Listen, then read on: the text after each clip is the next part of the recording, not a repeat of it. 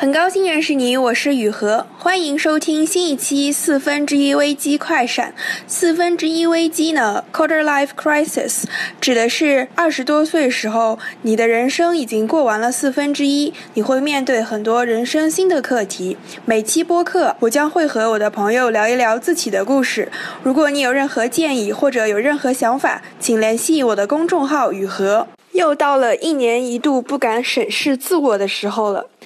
这一年怎么这么快又要过去了？感觉自己也没做啥，时间过得越来越快，是不是自己的时间感应模块出了 bug 呢？嗯，对未来的概念好像又有点模糊。这一期呢，我们聊的话题就是。随着年龄的渐长，你感受时间的方式有了哪些变化呢？这期的嘉宾呢，之前大家也听过，是我在复旦的好朋友 Landa，他是当年江苏省高考作文满分获得者，在那一期播客《十八到三十岁，你和朋友的相处有什么变化》中，有他对儿时朋友的回忆。啊，每次呢，我和他见面都是因为他来香港做 IPO。好，那我们来收听一下这一期的节目吧。好，噔噔噔，开始。哎，你每次到什么时候你会产生一种哎呀，今年又要过去的那种感觉呢？嗯，我我自己做的工作比较有周期性，可能每年。就是有很明确的淡季跟忙季，嗯，然后每次可能从十月份开始忙，忙到第二年的四五月份，然后如果所有的报告都结束的话，就这个忙季就过去了。我觉得是，那每年到四五月份的时候，就会觉得，哎呀，这些报告我又重新出过一遍了，这个忙季又过去了，今年一整年的工作又结束了。这个时候会觉得，啊，一年又过去了。每年其实年底的时候，很多人感叹，就是说，哎呀，怎么一年又过去了，我们就根本没有时间去看，是不是 根本。没有时间去感叹一年过去了，那还是跟大部分人挺不一样的。我是每次一到那个国庆放假，我就会有一种，哎呀，又到了，就是两位数开头的月份，然后会有一种，哎，因为国庆还放了一个长假嘛，嗯，然后每次我会回家，然后我就会有一种，哎呀，今年这一年又很快就要过去了。然后一到年底的话，很多东西都开始追数、追业绩啊，追那个数字。对，我会有一种很强烈的一种今年一年又要过去的那种感觉。就每个人的时间节点不太一样吧，但是但这种就是这种周而复始的感觉还是会挺强烈的，就是只是时间节点的问题。对对对。那你会不会觉得很多时候工作上，特别是工作日的时候，生活的重复率是很高的？会觉得一天的记忆好像跟一周也没有多大差别？对啊，就是在上班的时候还挺经常有一种那种，就是不知今夕是何年的感觉。就是 上班每天每天都过的是一样的生活，然后其实对于，就我有的时候会在想说，为什么小孩子。自我介绍的时候，他们会说：“哎，我今年三岁半了，我今年四岁半了。”然后对我来讲，我可能现在人家问我你几岁，我一下子我要扳着手指头算半天，我才能对，就是要对要想好久，就是因为其实对于一个小孩子来说，他可能每天的生活、每天的进步都是不一样的。然后他们可能半岁就会跟半岁之前的自己是完全不一样的两个人。然后，但是对我们来讲，半年可能只是。可能可能就是脸上多一条皱纹而已吧。对，会不会觉得就是成长的感觉会变淡吗？嗯，对，会有这种感觉。有的时候就可能做的事情都比较重复吧，然后也觉得会有的时候会会觉得没有什么长进。但如果说就是在工作上，可能如果碰到一些比较新奇嗯新鲜的东西的话。那还会还会有一点不一样，但是大多数时候会比较平淡嘛。具体细分到一天的话，有的时候我会觉得，好像这一天过得就像半天一样，或者说时间过得实在是太快了，会让我觉得一天好像就像半天一样。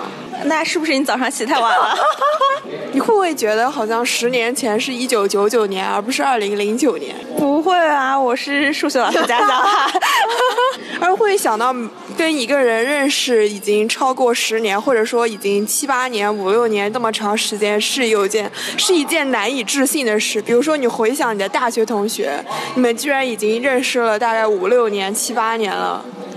会。之前我朋友跟我说，他说：“哎，我们真的老了，我们已经动不动就有认识十几年的朋友了，真的是这种感觉。”前面八月份的时候，我一个大学同学，现在也是我同事，给我送了一张贺卡，说今天是我们认识的周年。当时就觉得特别震惊，一节体育课上认识的，然后当时我们都还是刚刚进大学的，就是小朋友，还还互相还很熟悉，还能在彼此的这个生活里面出现，然后大家都还就是一直保持着联系，然后觉得还是一件蛮神奇的事情。那你会不会用那种，比如说朋友的给你的贺卡，然后比如说你手机里的照片，然后你翻这些东西的时候，你才会意识到啊，那已经是两年前、三年前我在做的事情了。或者说你写的一些东西、文章啊、手账啊，会觉得哇，这已经过去这么久了。我有的时候会想说，哎，曾经是不是发生过这样一件事情？然后我就会去翻照片或者翻当时的微博，去会去自己的微博上搜关键词。哇塞，这样子。对，然后然后发现哦，当时居然居然，然后就会发现，哎，就是因为发微博的话，它会有一个时间时间具体的时间嘛。哦，原来我是在这一天的这个时候发生了一件这样的事情，可能还有两张配图。图当时的情景是这个样子的，我就觉得，嗯，其实就是把这种事情记录下来，还是一件挺美好的事情。我有的时候会想，等我老了以后，坐在那个太阳下面的躺椅上，翻翻以前的日记，翻翻以前的微博，啊，我还过过这样子的生活啊！天呐！对对对，因为我写手账嘛，所以我会有比较强的那种时间界限感。对，就是我会比较明确的回忆起来，比如说。这件事情是我哪一年哪大概是哪个月份，我自己是是什么时候，是什么状态下写的做的事情，嗯，对，所以我我对时间界限感还蛮强。那那那你有想过未来呢？会不会觉得现在聊未来 是一件有点模糊的事情？未来就现在其实没太多时间去想未来，但其实也会在想说，虽然现在的生活是比较稳定的，就是忙碌，主要是忙又。忙又稳定，就是每天可能忙的没有时间去想其他的事情，然后这样，所以就很快很快的一年又一年就过去了。但是这种生活注定是不可能持续的，我不可能忙到我五十五岁退休，所以肯定还是会有，一旦稍微闲下来，那就会对未来会去思考一下未来到底要往哪个方向走。但是往往还没有得出答案的时候，就开始了新一波的忙。天哪，这样子！那你会不会有什么时候觉得自己老了？我觉得比较强烈的感受是，发现现在进来的公司进来的实习生都是九八九九年，甚至开始有零零后的时候。哦，是的，而且我妈现在，我妈是老师嘛，她学生早就开始是零零后了。然后我们项目上现在进来的小朋友，每次 kick off 介绍自我介绍的时候，都会让他们说你们是几几年的。今年进来的都是九七年左右的，然后大家都会感叹一下你们真的好年轻，然后再感叹一下自己真的很老。但其实自己。真的有对自己觉得自己老，第一次有那种很扎实的感受是今年十月份的时候有一次加班，然后在洗手间照镜子的时候，发现头上有抬头纹。我一直以为胖子是不会有皱纹的，因为因为那个肉会把皮都撑满了。然后太搞笑了，但是。但是那次发现自己有抬头纹的时候就好震惊，所以所以后来我会来问你有没有各种，我会再问你，还有问我各种朋友有没有那种什么什么抗皱的产品之类的。然后双十一买了一大堆，这是第一次对自己，嗯，感觉自己有点老了。嗯，我觉得还有一个还有一个感受是，就是嗯，现在不仅是朋友圈里结婚的同学慢慢变多了，甚至。隔三差五的出现晒娃的情况了，我会觉得就是同龄人的一个叫什么，生活的个人状态，也是一个让你会比较强烈的感觉到时间界限的一个点。对，我就觉得。其实这点上，你这样问我，倒是觉得说，我还觉得我还是个小孩子呢。为什么？为什么我的同学都结婚了？这样子啊？对啊，我就觉得我们真的已经到了应该结婚的年龄了吗？但好像是哦，好像是已经到了。但是就觉得这件事情还很遥远。然后虽然他们已经跟我完全是一个，就是在不同的人生阶段了，但是我好像并没有因为这件事情说去感到自己已经有一点老了。就是这样子啊？对，我我觉得好像。嗯嗯，不是，就是这个感觉不是特别真实，不是特别真实。也可能是因为这些同学，可能我结婚的同学大多数都是在老家，然后可能就是在自己原来的家乡，并没有去外地城市自己工作、自己打拼，对吧？对，就是目前自己生活上每天能就抬头不见低头不见的那些人，呃，相对来讲结婚的会比较少一点。对对对，没错没错。可能可能就感觉呃真实感不是那么特别的强。哦，对，这个这个点总结的蛮对的，我确实也有这种感觉。对，反而是就是大家都在。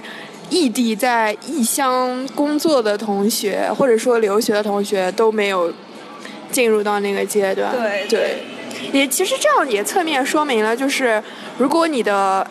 生活的大部分基本面都稳定下来的话，就会慢慢走入结婚生孩子的状态，对吧？对，所以为什么不能马上就回老家？因为一回老家，立刻就是结婚生孩子，一眼看到退休，就觉得好无趣。这样也是。二十岁之后，每过一年，你感受时间的方式有哪些变化呢？你在什么时候会感觉到好像自己的时间感应模块是不是有问题？怎么一年又要过去了？生活的重复率好像变高了，成长的感觉却越来越淡。要想一会儿才能意识到自己的年龄。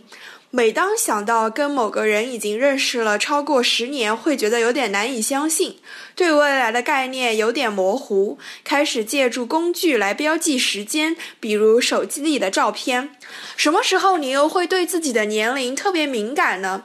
比如看到某个名人年龄居然比我还小，最近的流量明星我都不认识，零零后居然开始慢慢成为实习生了。填表的时候填到年龄这一栏，以前呢我也会特别在意这一年过去了自己是不是有什么成就，特别想要回想一些特别有成就感、特别开心的事情，这也是很多人写年终总结特别喜欢的事情。但我现在已经不太会去去数这样的事情了。而我现在会更加在意一些那些没有办法用结果去衡量，或者说暂时还没有结果，还需要时间去看到成效的事情，因为我觉得这些事情才是生活的本质，才是我在乎的事情。之前在学校的时候呢，就每学期开学啊，然后老师会跟你交代这学期的学习任务、学习目标，也会告诉你啊，每到期中、期末每个月你要掌握的内容，然后还有期中、期末考试来测评你是不是有真的掌握这些内容。但出了学校呢，其没有人会给你制定今年这个月这一周你要做的事情，也不会有人主动给你反馈。那这些事情的节奏把控和进度关键节点的测评就要靠你自己了。什么时候你做到了什么程度，你会认为这件事情、这个目标、这个改变、这个计划，你可以算到了一个小阶段的目标达成，你可以认可自己了呢？我觉得这个是你要。每年去回顾，去要写新年计划，真正要考虑的事情。每过一年呢，虽然是时间上明晃晃的切割线，但也正是这个切割线，让我们意识到一年又一年，你要回头看，你也要往前看。